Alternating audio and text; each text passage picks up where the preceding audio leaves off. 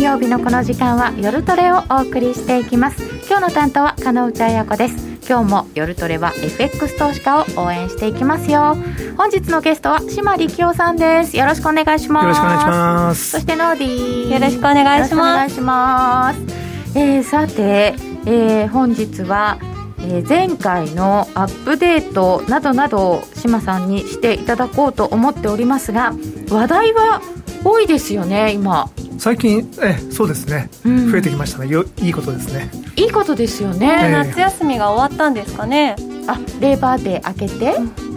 うん、それも関係あるのかな？よくわかんないですけども。やっぱりあのジャクソンホールあたりから、うん、うん、アメリカの金融政策だったりとかそれから突然安倍さんが辞任されたりですとか、まあそういうのはありました、まあ、ECB もありましたし今はイギリスがね。なんでまた突然これでブレグジットの話がいや最後の歌舞伎プレイじゃないですか？歌舞伎？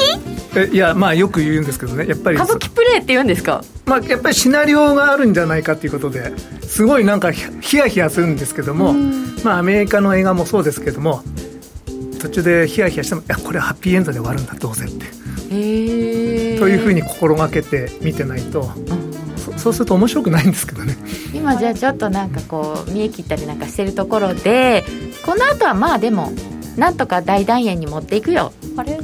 その感じでもしかしてこんなに反応してるってことはあのブレグジットのなんていうんですか投票の時みたいにまあなんとなくなんとかまとまるでしょって思ってたのにまとまらないみたいな可能性もあるんですか？十分ありますね。おお、うん、ゾワッとする。いやあのー、まあジョンソンさんとしてはおそらく敵を騙すにはまず味方から、うん。うん、だから味方も混乱するような状況じゃないと、うん、敵にバレたらダメじゃないですか。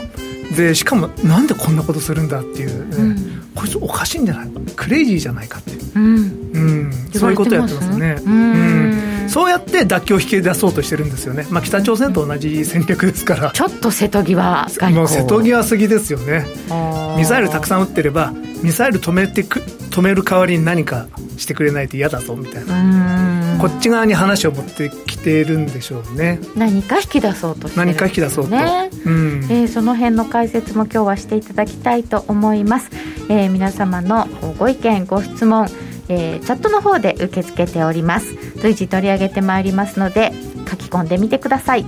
みんなと一緒にトレード戦略を練りましょう。それでは今夜も夜トレ進めていきましょう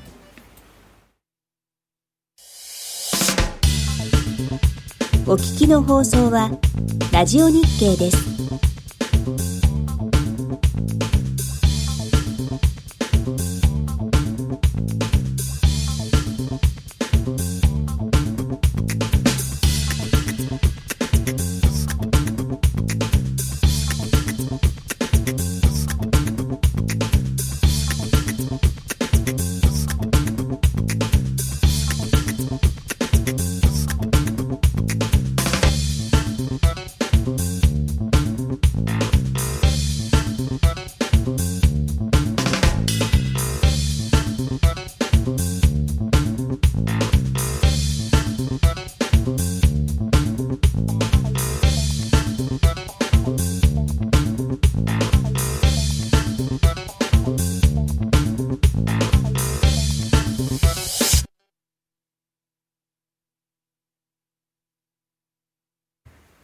めまして、本日のゲストは、島力夫さんです。よろしくお願いいたします。で、そんなにいっぱいこう、話題があるのに、ドル円全然動かないんですけど。あ、これ全部菅さんのせいなんですよ。ええー、菅さんのせいみたいな、そんな、ことがあるんですか、ええ、そんな話、後ほど伺いましょう。今日まず、えっと、アメリカのお話から、大統領選挙のアップデートからいきますかね。ねはい。大統領選挙のアップデート、はい、でちょっとバイデンさん、優位だったんですけども、ちょっとトランプさんが巻き返してきたんじゃないかっていう話ですよね。うん、そうみたいですよね。まず1ページ目は、はい、ただそうは言ってもまたですね、ちょっとバイデンさんが、ちょっとリードしてきたって感じですかね。あそうですか、ええ、ちょっと詰まってきたんですけど、やっぱりその、やっぱり今回は絶対にトランプさんに勝たせたくないっていう人たちもいるんで、あまあ、それは、まあ、いらっしゃるんじゃないですかね。そうですよね。まあ、すみませんね。なんか今、今の鹿内さんの反応で 誰を支持してるのかよく分かりました。いや私は今のところあのないです。あそうですか。ははいい、すいません。失礼しました。一応大丈夫です。はい。でやっぱりこれを敏感に表しているのが賭けサイト。か賭けのレートでして、はい。まあ、次のページなんですけど2つえっ、と7月の10日と9月の11日の分を持ってきたんですけども、前回し出演した時はもうバイデンさんこのままだと圧勝ですねって話だったんあですがそうだそうだそうだはい。左になるとこれが急激にこんな縮むものなのかっていうぐらいトランプさんが急接近してきたんですけれどもまたちょっと小さな口が開き始めて。ると、うん、いやこれは何がきっかけなんですか？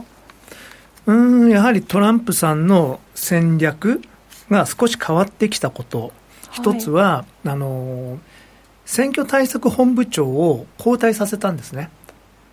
うん、これがあの一つ大きかったと思います。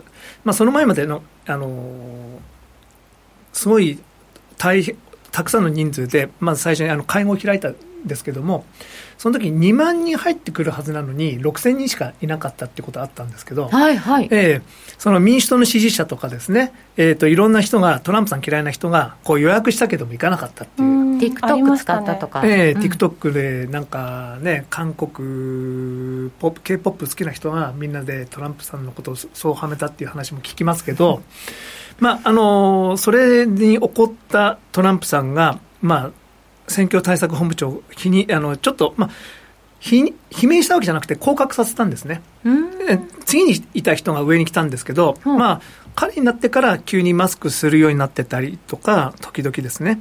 まあええあとはやっぱり、対中戦略を大きく振ってきた。うんうんうんね、あのポンペオさんの演説がありました、その後に。でやっぱり中国に対してどうするか、で民主党も最近は中国に対してかなり強硬、批判的だという話なんですけれども、ただ現在の中国を作ったのは、オバマ政権であり、副大統領である、えバイデンさんーバイデンさんの責任は免れないし、またね、次男の方がですね、ずぶずぶに中国に入り込んで、ファンド運営とかやってるんで、ハンター、ハンター・バイデンさん、うん、そういうところを攻めようと思ってるんじゃないですかね。うん。まあ、それと、コロナがやっぱり落ち着いてきた。まだ感染者数多いんですけど、はい。だんだん死ななくなってきた。死ななくなってきたっていうのは。と。死亡者は減ってきた。うん、それからあのトランプさん、ボブ・ウッドワードの、ウッドワードかの、えっと、インタビュー来て、今度、本出しますけども、はいえー一冊も出してるんですよね、そのボブ・ウッドワードさん。はいえーそれ読んだんですけど、もうむちゃくちゃトランプさんのことを批判してる本なんですが、それにもかかわらず、ちゃんとインタビューを受けて、もう一回本を出すんですけども、意外とトランプさん、リベラルで心が広いねっていう。ええなんかそんなイメージ全くないんですけどあああ言ってますけど、実は愛読の新聞はニューヨーク・タイムズと、テレビは CNN ちゃんと見てるらしいですよ。本当ですか？一応は、あの、まあ、ワシントン・ポストもちゃんと読んでとかっていう話ですけど、へえ、まあ確かに読んでなかったらあんなにこんなこと言ってるって怒れませんもんね、まあそうなん逆にね読まないと怒れない。なるほど、えーじゃあ賭けサイトがこんなふうになってるわけですが。でも、まあ、よくよく、まあ、あの、現時点での、その、リードしてる州をパッと出してみますと、はい。えーマップなんですけど、左が2016年の時の選挙の時ですねうん、トランプさんが306票対クリントンさん232で勝ったやつです。で、接戦州をことごとくトランプさんが取ったので、こういう結果なんですが、今すぐ選挙やったら、やった場合ですね、バイデンさんが352、トランプさん186、こういう結果になるでしょうという、リアルクリアポリティクスのサイトです。けれど、まあ、フロリダがですね、だんだん分からなくなってきました。えー。えー次のページいきます。やっぱり接戦州がどうなってるのか、ん。えー激戦州、ここだけなんですよね、アメリカって。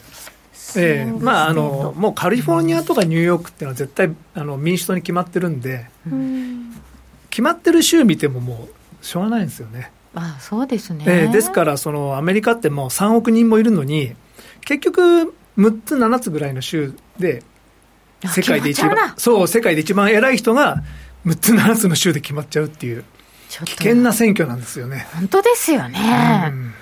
まあ、あの前回の時にもアメリカ大統領選挙は世界中でやってくれって私思いましたけどね。確かに。影響が大きいから、うん、うん、だってね日本だってバリバリ影響を受けちゃうわけじゃないですか。そうですよね。日本の有権者も入ってたら、うん。ね、バイデンさんの勝ち目はないかもしれないですね。いやそうなんですか？日本は今はどうなんでしょうね。あのそれは人格的にはトランプさん嫌いですけども、うん、政策的にはトランプさんじゃないと困るなと思ってる人は、エリート層にも民間にも多いんじゃないですかね、うん、どうなんでしょう？面白い。ちょっとなんか聞いてみたいですね。ねでも世界中になったら今度人口強いとこが勝つんですかね？どういう扱いになるんでしょうね。あそっか。ただの夢物語ですけど。中国も入ってきたらどうするんですか？そうですよね。バイデンさん楽勝じゃないですか。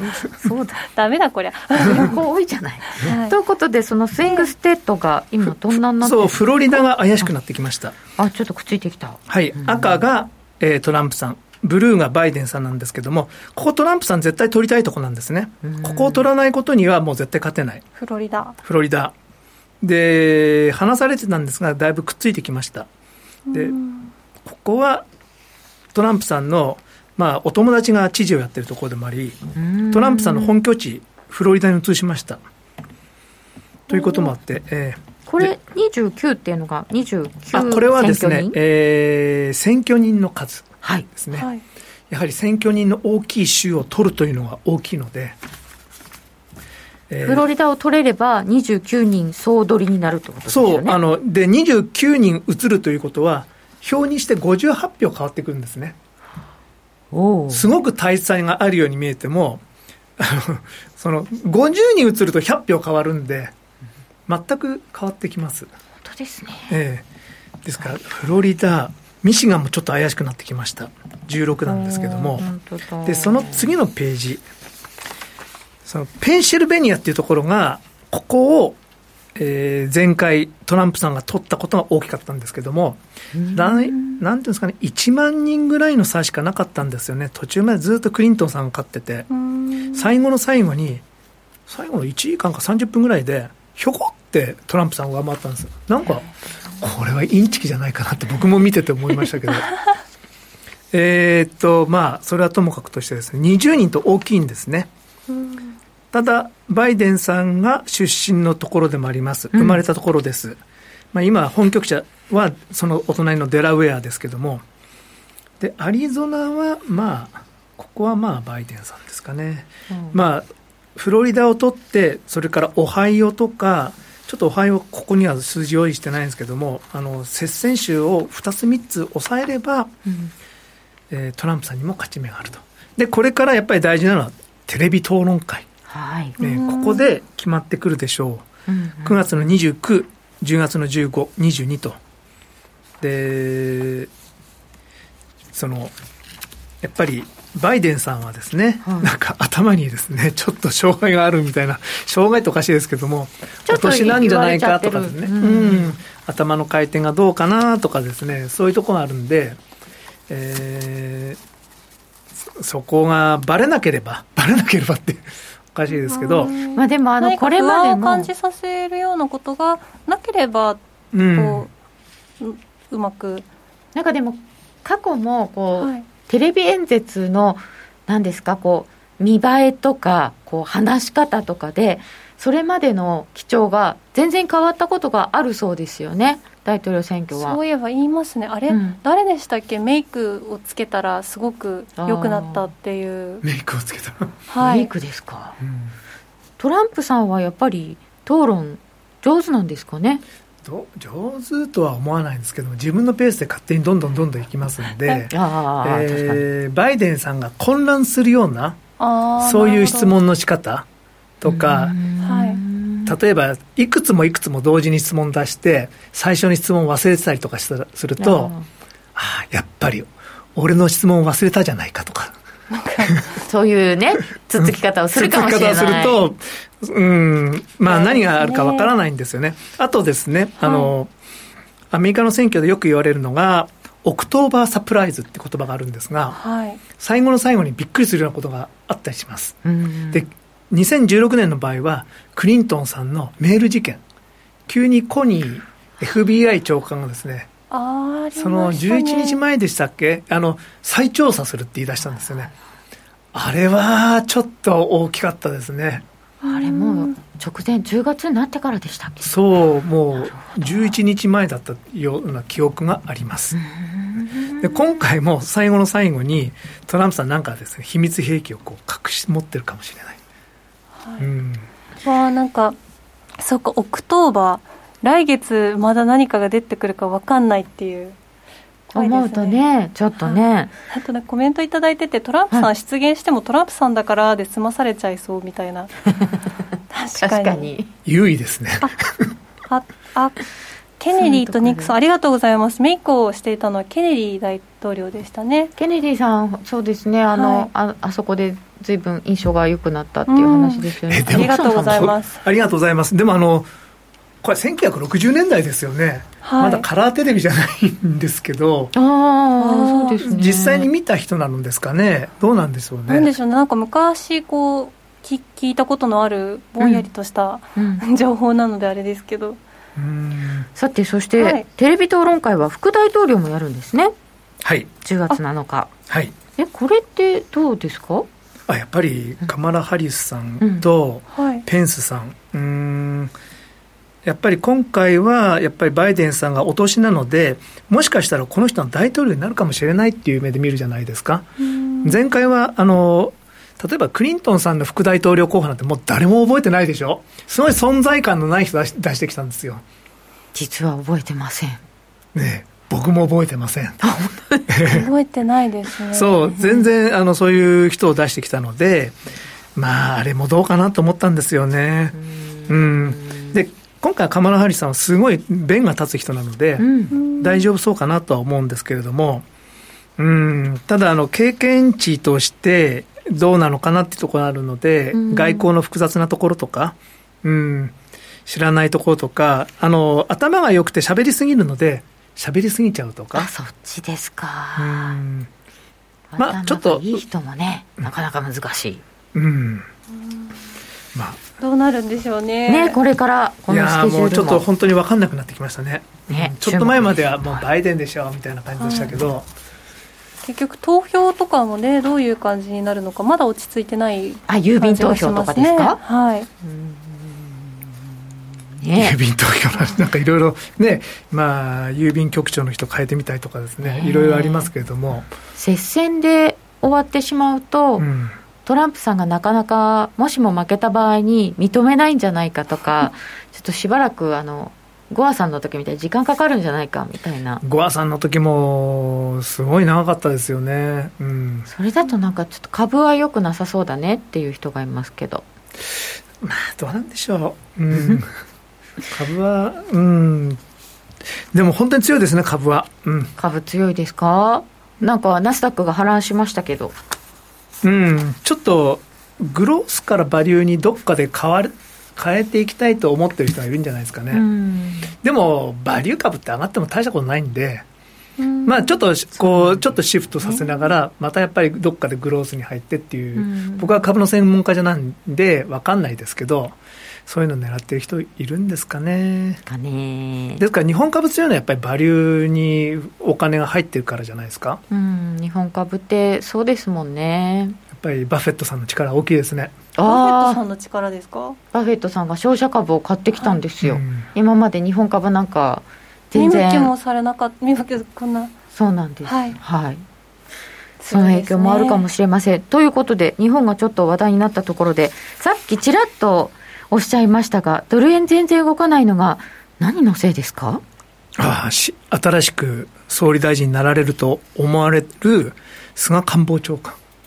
まだ決まってもいないのですけれども、大体そっちの方向でもみんな予想しておりますが、はい、でも今回、安倍首相が辞任するっていうのを、一番最初にスクープしたっていうのは、台湾のテレビだったんですけども、あれ、どうしてなんですかね、僕、台湾のテレビってもヘッドラインし、まあ、漢字が、うん、書いてあるなぐらいなんで、あの放送局がどういう存在なのでどうしてああいうのが出たのかって。ノーディーさんなんか分かります？いや私も今なんかへえ台湾のニュースが最初だったんだぐらいの初めて聞いたのでちょっと帰ったら気にしてみますね。あそうですか。すいません、はい、ごめんなさい。お役に立てず。すいません。私ももう何人かに聞いてみたんですけど、なんで台湾台湾って聞いたらなんかいろんなこと言ってる人がいたんですけど、うん、どれもこうあそれかっていうのはなく、えー、あないんですね、うん、でもやっぱり李登輝さんの聴聞団が行きましたんで、はい、やっぱり森さんがなんか口滑らしたんじゃないかなと思うんですよ、うん、でもその時には決断してなかったのかもしれないですけども、やっぱり24日過ぎると、佐藤栄作さんの最長記録を更新するっていうんで、そこを超えたらもう、まあ、その日に辞任っていうのはちょっとあまりにもひどいんで。でも本当にあのすぐ後でしたね、うん、コメントに森さんが口を滑らせたからでしょうっていっぱい来て。森さんだからね。まあ森さんまああのそういう意味ではなんかいい人なんですよね。でも森さんがなんで知ってたかな？森さんやっぱりその重鎮ですからうん。まあ我々はですねサメの頭とかなんか言ってましたけども ノーディーわかんないですよね。なんだ森さんが昔首相だった時にはですね、支持率がもう過去最低ぐらい、11%ぐらいでしたっけ？で、その、もう本当に頭が悪くてとかですね、サメの頭だとかって、そういろいろ言われちゃったんですよ、ね。揶揄するマスコミなどがあり。なんかその支持率が低くなっちゃったから、あのサメの頭ってヒレとかじゃなくて潜ってるイメージあるじゃないですか。それで支持率が沈みすぎたことのイメージかと思った。悪口だったんですね、悪口よくない、はい。はい、はいえー、あまり放送には適さない、はい、悪口でした。失礼しました。そうなんですけどもやっぱり森さんは重鎮なので、はい。えー、特にその同じ派閥ですからね、うん、やっぱりいろんな相談を受けたりとかあるんじゃないですかね。なるほどね、でその、まあ、安倍さんが突然辞任をなさいまして、はい、辞意を表明されましてで、えー、菅さんですね。なぜ菅さんだと。これがそ、ね、なぜこれですよ。この鍵がですね2016年12月27日の日経新聞、はい、展望2017っていうところに、はい、菅さんが話した言葉ここに書いてあるんですけども、はい、まあ、経済金融政策で力を入れているものは質問に日本企業は見通しを立てられるような環境にすることがものすごく大事だと、うん、私の重要な危機管理の一つに為替がある。財務省金融庁日銀による再者会合を開かせている。日本企業が間違いなく国内で経済活動できるような環境を作る。為替に関してはトランプ相場で黙って円安になったと言われるが私たちが為替の危機管理をちゃんとやっているからだ。今まで日本は翻弄されてきた非常に強い言葉なんですね。で、その三者会合っていうのを作ったのも菅さんなんです。そうなんですか。ええ、知らなかった。それで具体的にどんな対応が取れますか？そこはいろいろと。いろいろ。そんなこと言いませんよね。そうそう,、えー、そうなんですけど、つまりいろいろやってるってことなんですよね。ええー、面白い。私たちの為替への意識は強く、中途半端な決断ではないと。これはもう円高にはいきませんね。うん、絶対ではないですけども、あの、そう生きにくい環境ですよね。まあ、あの、日本ってやっぱり、金融政策もマイナス金利ですよね。で、ずっと前からゼロです。もう20年ぐらいゼロです。しかも、株が落ちないように株まで買ってます。すごい極限的な政策取ってるんですよ。はい、ええ。まあ、ちょっとみんな毎日の生活、ぼーっと見てるかもしれないですけども、もう集中治療室に20年入ってるっていう状況なんですよね。普通ありえない事態ですよね。ありえない以上、まあ、他の国もだんだんそうなりつつありますけど、うん、日本か。えええー、まあ、でも、どうしてそれをやってるかっていうと、うん、円高にさせないためなんですよ。す、べ、ては円高にさせないためなんですね。それなのに、ああ、円高になっちゃったね、ははじゃ困るだろうと。そうですね。ねで、三者会合を開くと、必ずドル円が戻ることになってます。なるほど。えー、でもなぜ戻るのかと。みね、あの財務省と金融庁と日銀で集まってお話ししました。意見交換しました。だけなんですけども、それをシグナルにドル円が反転する仕組みを作ってるんですよね。で、誰かが買うんですよ。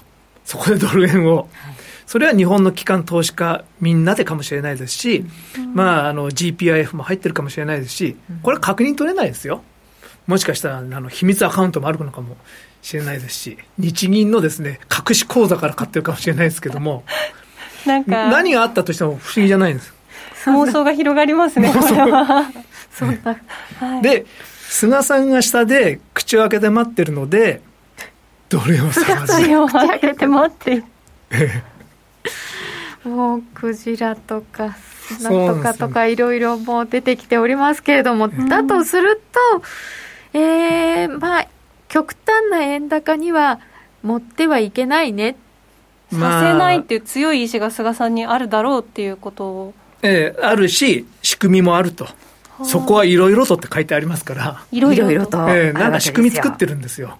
じゃあもう菅さんになるだろうみたいな空気があるのでドル円ももうじゃあ動かないっていう感じなんですか？あのトレンドとしても全体的に今ドル安ですよね、はい。ユーロもユーロ高ドル安ポンドもどうなるか分かんない。それはブレクジットの関係ありますけれども、はい。オージーもオージー高ドル安なんですけど、ドル円だけ動かないと、えー本当動かない。民主党政権だったら今頃90円ぐらいじゃないですか？もうねだからあのアベノミクスの総点検とかいろいろ言われて、ええ。結構批判の方が多いんですけどええ。始まる前80円だったんだよって思いますよねそこについては。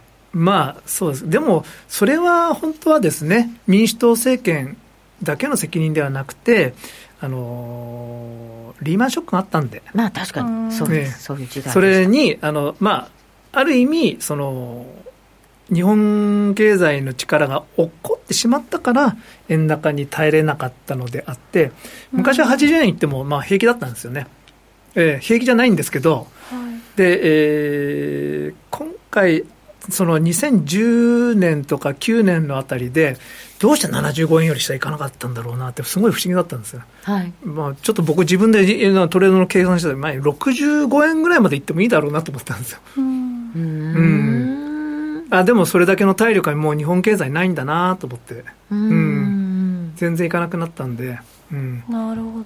まあ実際、まあ、あの、アベノミクスで良かったって言いますけれども、確かにその危機的状況からはですね、あの、ほっと一息つく状況にはなりましたけれども、まあ、例えば日本企業家電は全滅しましたし、ううんん。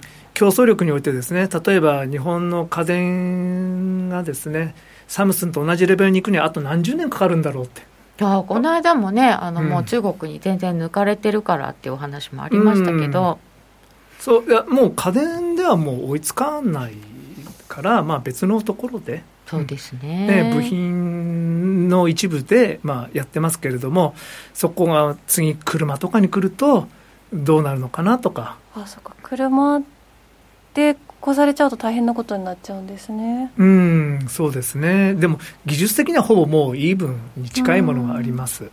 で、テスラっていうのは本当に考え方が全く違うつく車の作り方してますから、い、や、実際見たらボロいですよ。え いやいや、いい車なんですよね。ええあの、デザインもいいし、いやあのな3年ほど前カリフォルニア行きましたけど一番偉そうにハイウェイ走ってるのはテスラですよね、へうん、なんか俺いいかっこいいだろみたいなななんか雰囲気を感じるの走ってる車なんですけど、ん。別に何もかん書いてないんですけど、これ島さんの見方なんじゃないですそうそうそうかそう、そうそう単なるイメージなんですけど、う、うん。そのでも、やっぱりイーロン・マスクさんっていうのは、その今の若い女子学生とかのええ憧れみたいですね。本当ですか、うん。そのなんですか嵐の桜井君みたいな感じ？はは ちょっと違いますけどあの偶像的なアイアイドルなんです、完璧に。その、頭のいい女の子のアイドル。あんなに変な噂がいろいろある人なのにですか？あれですねこう個人の発言とかとは別に、まあ、なんていうかそれも含めて許しちゃうんじゃないですか。技術に対しての評価が高いってことなんですかね。そうそう、そう。そういうこと？すいません。そこじゃなくてですね、やっぱりその、はい。例えばあのイーロン・マスクのですね、はい。ロケットとか、ちうん。ゃんと飛んで、ちゃんとしかもこう帰ってくるじゃない。しかもサンダーバード3号みたいに着陸するんですよ。あの、サンダーバード3号。えーそこうわこう。かんないけど。わかんないです。え？わかると思って言ったのに。着陸するんですか？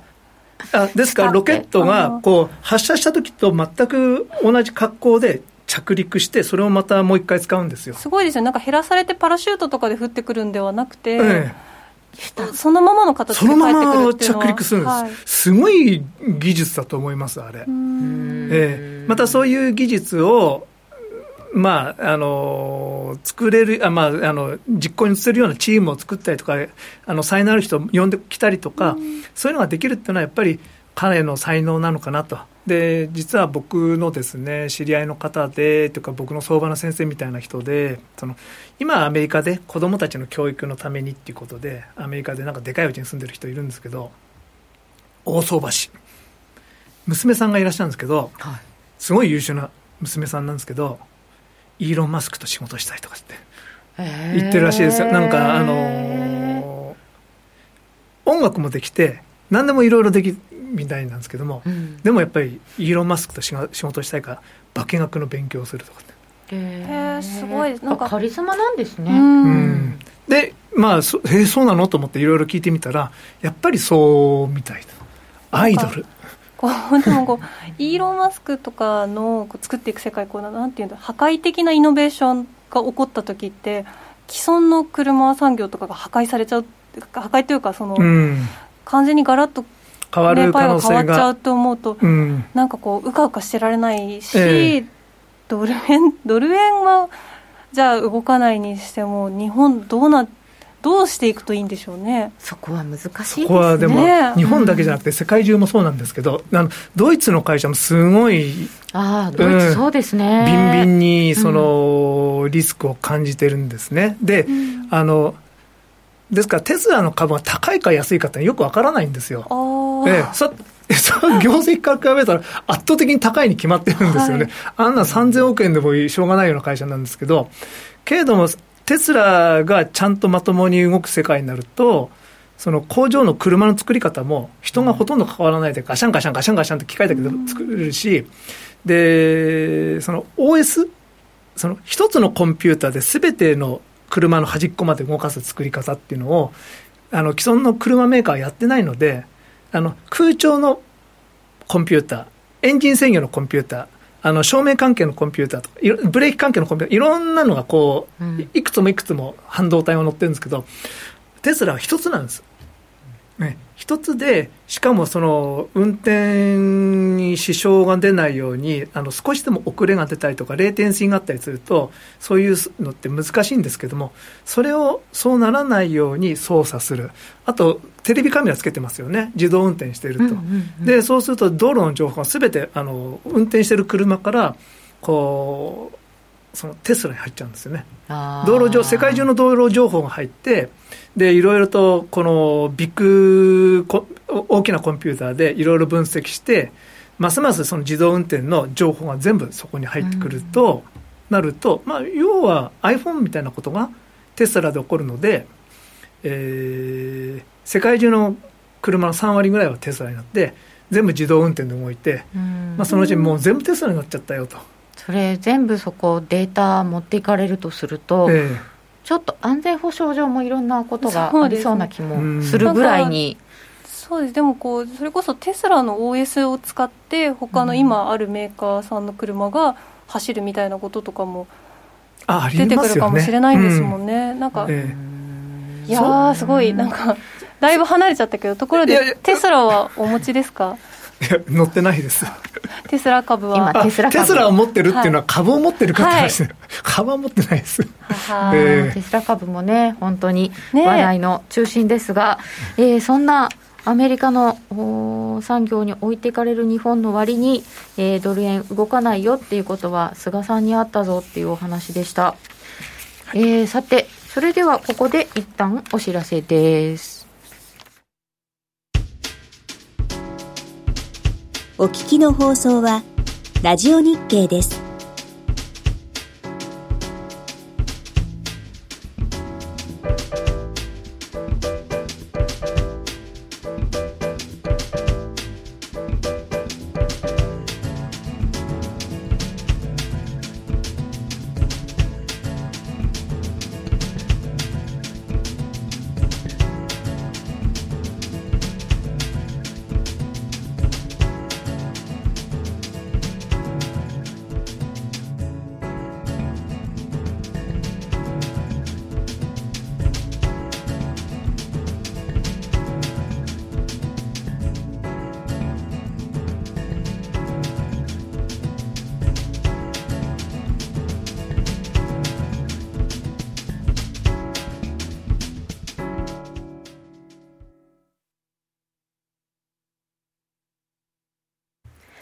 引き続きお話を伺ってまいります。島さんよろしくお願いいたします。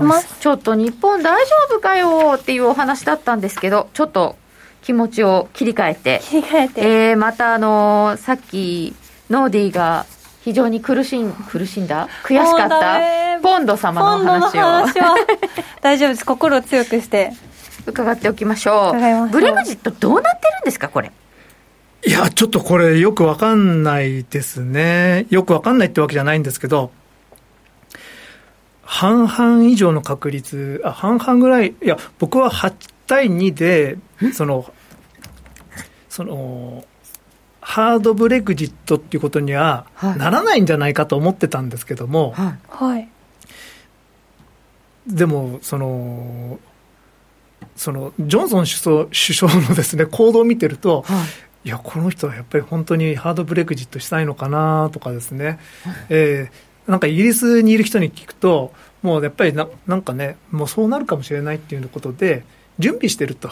えー、あそうですか、えー、物が入ってこないかもしれないから、うん、あのその備蓄、うん、あじゃあ一番最初の時みたいですよね。そう今度はマジマジなので、ええ。えっと、薬とか貯めてましたね、うん、うん、薬とかですねそこがやっぱり一番怖いので食べ物も結構、ね、食べ物も結構ねあのチーズとかワインとかも入ってこないかもしれないんでうん。あそっか日持ちのするものは。なんかだからそこの貿易交渉のところだけはなんとかするよねっていうつもりだったじゃないですか。そういうはずだと、うん、そこまで変なことしないだろうと思ったんですけども、うん、国内市場法っていうのは何かって言いますと、はい、細かいところはですね、ちょっといろいろありますけども、全体を通してみると、あれはハードブレグジットになった場合に、北アイルランドが困るでしょって。うん、あの他とイギリスの他と同じように自由に輸出したりとかこう我々がこういろいろやってもいいようにした方がいいんじゃないと。つまりハードブレグジットが前提になっている法法案なんですね。うん。なるほど、ええ、そっか。ハードえ？ハードブレグジット貿易交渉がちゃんと結べない結ばないで離脱しちゃいますよっていうことを前提にしてジョンソンさんが話をしている。でその離脱合意案っていうのは、その後 FTA をもが作られるってことは前提になって法律がすべてできてるので、だから、あの、まあ、FTA になるから、まあ、いいんだっていう形なんですが、もしそれが実現しなかった場合、困ることがあるよねって。そのことに関しては法律でちゃんとや我々やらないといけないだろうと。えじゃあもう FTA やらないよって言ってるってことですか、うん、そそうそうそういう法案を出してくるってことはそういうふうに見えるんでそうなってくるとえー、いついいくらそのジョンソンさんが最後にでもこれすべてシナリオあるんですよねと思っててもなんかみんなビビってきてしまうと。あそうだ。ジョンソンさんとかトランプさんとかはああいう感じだったっていうのをああいう感じでそのなんていうかプロレスっぽいみたいな感じで思っていたけれども、うん、やっぱり実際に目の前でその動きをされていると本当に大丈夫かってなっちゃいますよね。そう、うん、近くで見るほどまずいっていう感じになりますから、えー、えー、ジョンソンさんこれ本気みたいな。本気みたいな。あれこれ私の愛しのポンドはこれい愛しのポンド？じゃあそうするとどうどうなるんですか？えっ、ー、と10月15日を期限にしたとか言ってましたよね。そうなんですよね。早く設定しましたけどでも EU は今もう9月末までにこの法案を破棄しないと、はいあの通商交渉やらないって言ってきてるんですね。9月末って今月末ってことですか？あそうです。あと20日間。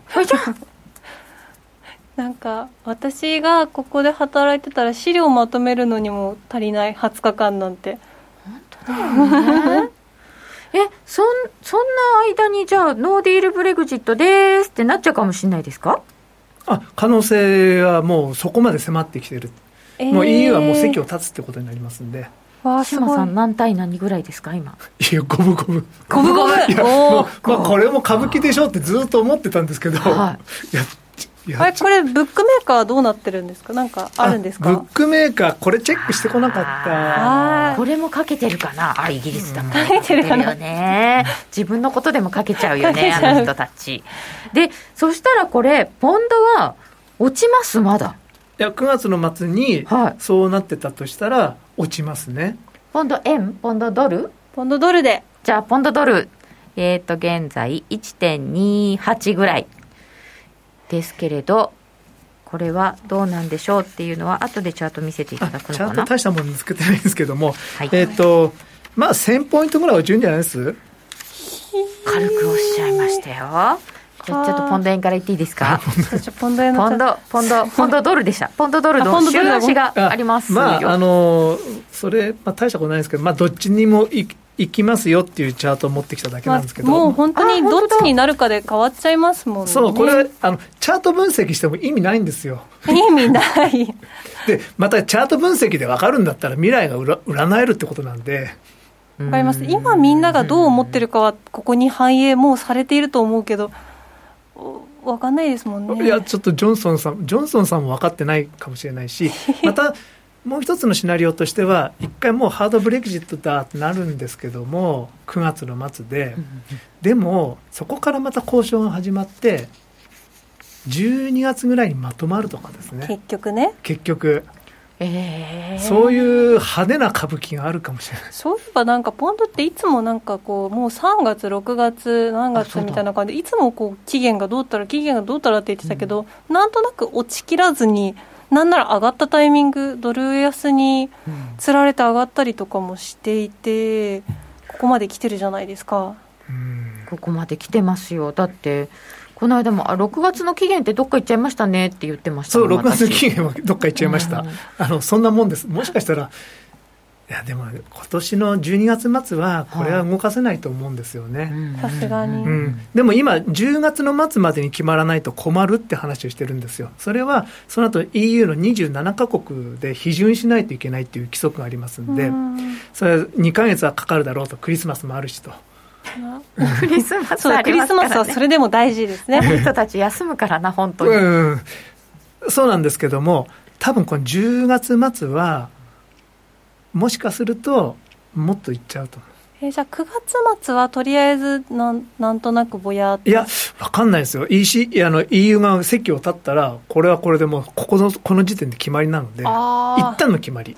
一旦の決まり。で、まあ、もうハードブレイクジットだってことで、わーっと動き出して、瞬間的にはどっちにしろ動きますよね、えあそうですよ。ーハードブレイクジットを完全に織り込んだところで、実は秘密交渉してましたとかっていうのが出てきわて、手元に戻って。なんかすごいポンドポンドっぽいブレグジット絡みのポンドっぽい感じですね。うん。すごい私コメントでポンド売るんだとか早く売るんだってすごい私にポンド取引を進める声がたくさんありますあ早く売りすぎちゃったんだよ昨日は。っていう心の声が。ドテンすれば1000ピップ取れるでノーディー。取りたいな。ノーディールブレグジットがノーディーブレグジットに聞こえた。いつも聞こえます。僕も今、そう聞こえました。本当ですか、いや。クリスマスショック。あやだなそれ。来ちゃうかもしれないですか？EU 側も簡単には譲歩しないってポーズは見せるでしょうね動いてくれると嬉しい。そう何があっても動いてくれると嬉しいかもしれない。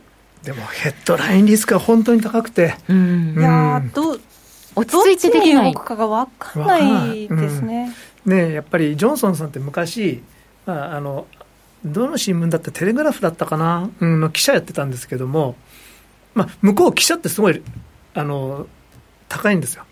あのそのなんていうか？地地位が。社会的地位社会的地位位が、ええ、でなんかねブレグジット賛成の記事とはい。ブレグジット反対の記事を同時に書いて、うんどっち出そうかなって こう考えてたっていう話もあるくらいの人なんですよね。えーどっち出したら受けるかなみたいな。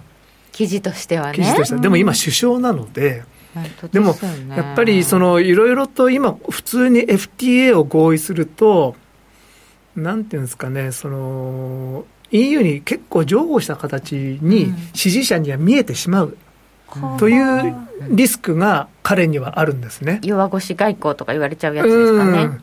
そうなんです。うん。支持者にとっては、まあ、それはブレグジットになったけど、どうしてブレグジットになったのに EU のルールにここまで従わないといけないんだとか、あそれが嫌で出たんですもんね。そう、完璧にクリーンなブレグジットじゃないと意味がないだろうと。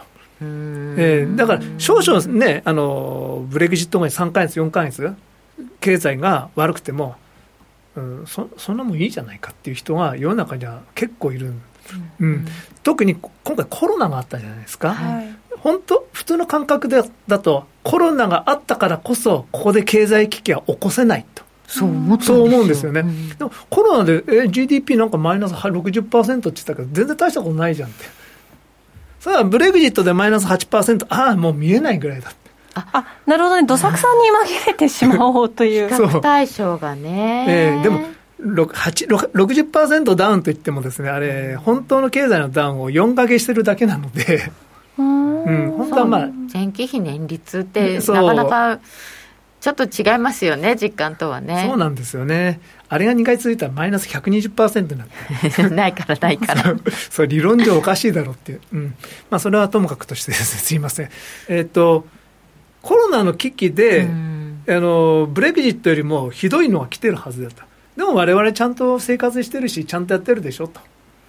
ちゃんとやってなられない人たちもいっぱいいるんですけど、まあ、一部の人たちはそう言うかもしれない、ええ、でもブレグジットでマイナス8%って言われてるんですね、あ見えないくらいじゃん、うん、大丈夫って。まあ、なんかこう平均化したときに、まだ国として破綻してないよねぐらいの感じですよね、うん、実際に中の人がどんなに大変な思いをしている人が多かろうと。さっきのアメリカ雇用統計の話でも出ましたけど、もう数字がすごすぎて、分かんないんですよね、もう、特対処しても。マイナス8%いいじゃんみたいになっちゃってる、こう頭が麻痺してるみたいな。確かに。そうそのまた意図的に止めてるだけなんで、経済とポテンシャルとしてこう落ちてるわけじゃないんで、うん、あそうですね、それは全然違うかもしれないですね、えー、そうなんですよね、あの元に戻れば元に戻るっていう、うでもブレグジットの8%は、元に戻らない8%なんですけどね、あと、まあ、物が入ってこなくなりますんで、本当にワクチンとか入ってこないとか、薬が入ってこないってなったら、大丈夫なのかなと思うんですけどね。本当ですね、そこ不安ですね。でもまあ、大丈夫、まあ大丈夫。今回のコロナ危機で、これだけ大変でも大丈夫だったんだからっていうことになってるん薬とかはね、それでも人道的な感じというかで、なんとかなりそうだけど、こう輸出も輸入も、要はこう、今日できたばっかりの国家を相手には、どこもしてくれないものを、今までこう EU の中にいた、まあ、イギリスとしての立場をそのまま引き継ごうっていうのは、EU 側から見たら、そりゃこう。都合がよく見えるし、うん、でもイギリスそれやらないと大変ですよね。本当に、ツケをいつか払う時が来るのか払う時がですから、まああの、うん、客観的に言えばイギリスの立場は全然強くないですし、うん、損する経済的には損することばかりだとは思います。あのトヨタとか、ああいう製造業関係は、もうイギリスにいる意味がないですから、まあ、全部フランスに行きますってことになるんじゃないですかね。本田さんはいち早く撤退して、ああ、先見の明があったねって。言われるかもしれませんね。どうなるんでしょうかっていうことは、えー、とりあえず9月末、10月15日って言ってるのもあって、あと12月クリスマス前とか、はい、いろいろ気にするところがありそうです。えー、続いて、チャート持ってきていただいたのがユーロドルでございますが、まあ、もう ECB がね、私、あんまりよく分かんなかったんですけど、ECB ですね、あのー、僕はちゃんと対応したと思います。ちゃんと対応した、えー、はいえー、原則論しかラガルドさん、話さなかったのは、それしか言えないっていうのもありますし、そのまず政策打てないんですね、ECB は。今、特にやれることはない。やれることはない、うん、やることもないし。やることもないうんあのその欧州復興基金というのが一応できたんで、はい、あれで結構 ECB 内ではちょっと自信があるんですよ。やっぱり大きなお金作りましたんで、これでまあしばらく経済持つだろうと。あ余裕ができたんですね。うん、いや、本当にそれはそうです。で、あの感染、二次感染、ちょっと今増えてるので、そこは心配ではあるんですけれども、あと冬になったらどうなるかっていうのもあるんですが、ただあの、だんだん死ななくなってきてるんで、世界的に、まあ、死なないんだったら、うん、経済回していけるんじゃないかと。多少、多少こうあの対処の仕方が分かってきた、そう、ね、まだまだ怖いことは怖いけども、うん、まあ、慣れてきた社会的に、うん、まあ、それもあって、まあ、トランプさんの票が伸びてるっていうのもあるんですけどね。ね。うん、でその欧州自体は大きな経済なので、実はあんまり為替レート関係ないっちゃ関係ないんですよ。生きないだけで、その結構もうそう完結する経済なの。そのためにユーロ作ったっていうこともありますもんね。まあそうですね。あの、あの貿易比率は大きいんですけども、うん、ほとんどは域内貿易なので、貿易依存度は高く見えても、実はそんなに影響ない。ユーロの中で回って中で回ってます。うん。そうなんですね。だから、為替レート関係ない。あと、あと、日本と違って向こう大人なんで、ええ。日本子供ですか？あ特に当局者あそういう意味で、うん、もうちょっと円高に言ったらですねもうすぐねなんか会合を開いてドル円介入してみたりとかですねもう向こうはマーケットをリスペクトしてるので、はい、あまりそういう口を出さないと。口を出すにしてもその出す出すべき人だな。例えば、まあ、チーフエコノミストのレーンさんだけが言うとかですね、うん、あのちゃんとこう秩序はあるんですよね。でも日本だと、ちょっと円高にいったら、記者も話題がないんですか？ら、記者は必ずしもそうじゃないですか、うんうん、そうすると、まあ、政治家の方も何か円高に対して何か言わないといけないとかですね、そうやってるうちにですね、もうニッチもサッチもどこにも行かないドル円になってしまいました。でも、ドル円動かないように見えまして、日本ってインフレのない国なので、まず成長率も低いし、はい、世の中、あの他の国は、えー、名目成長率が高い、実質も少し日本より成長するし、インフレもあると、はい、だからドル円が置かないっていうのは、貧乏になってるだけなんですよね。そうですね。えー、で、日本人の値段を下げて、まあ、やなんとなく頑張れるようにしたっていうのはアベノミスク、アベノミクスなんですけども、これ日本人の給料そのまま下げといていいのかよって。そうなんですよね、えー、こう日本の中にいるとあんまりよく分かんないみたいなんですけどそれはきっとそうでもないんでしょうね。うん、ただまあその産業の構造を変えるとかそういうのは難しいので、うん、えー、やっぱり一回ショックが来ないと、やっぱり日本ってやっぱり変わらないんですからね、変わらないっていうのはあれですけど、ショックが来ないと怖い、怖いけど、でも、でも、やっぱりこういうこと言うと、多分批判すごく浴びると思うんですけども、アジア危機があったから、やっぱりサムスンが伸びたっていうのはあると思います、ね、それは聞きますね。うん。アジア危機があったからこそ、うん、今、韓国人、すごい英語上手なんですよ、うん、うんうん、すごい綺麗な発音で話すんですよね。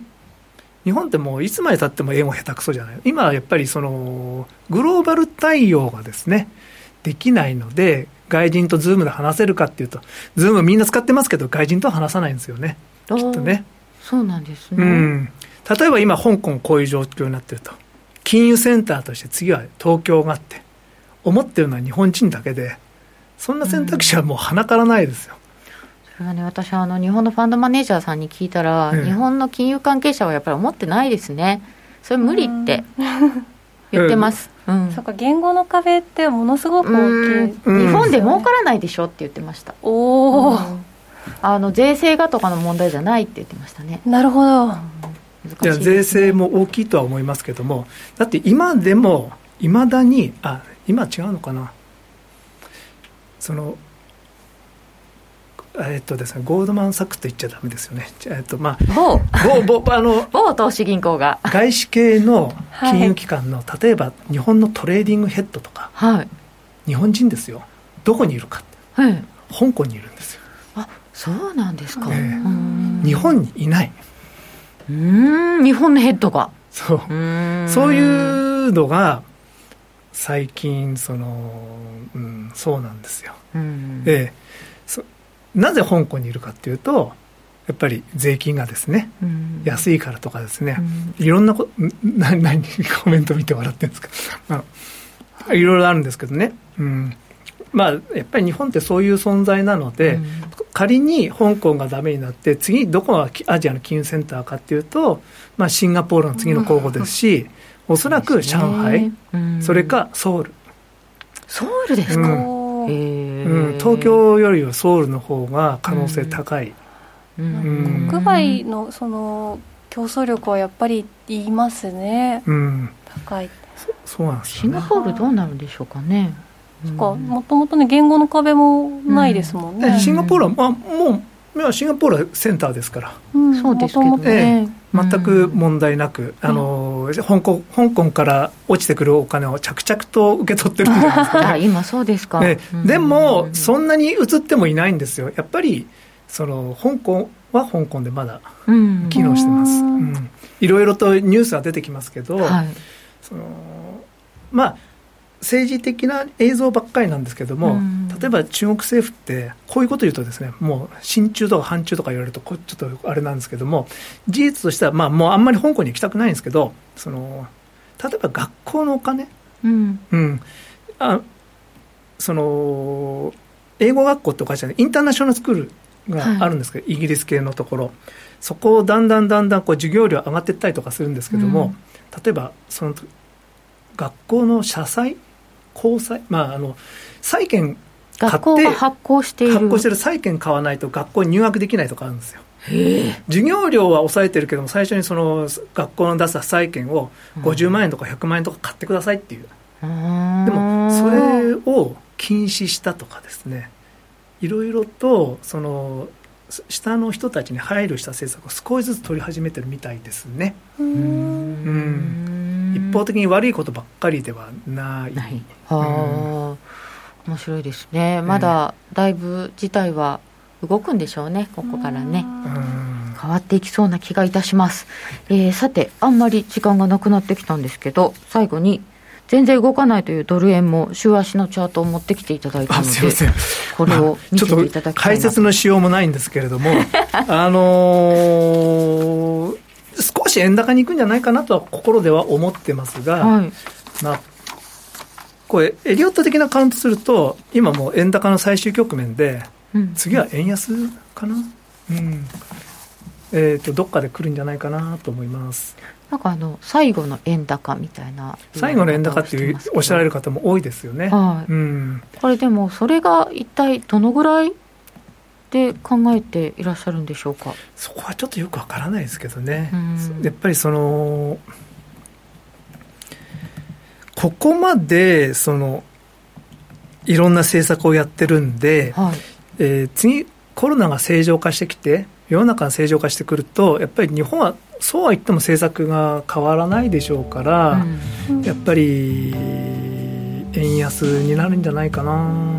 うんまあ、そのちょっとよくわかりません、ここは。まあ、円はあんまりトレードしない方がいいっすそうですね、うん、そうなるとね、動かないってことはチャンスないですもんね。そうなんですよね。まあ、これで日経3万とかいけば、みんないいんじゃないですか？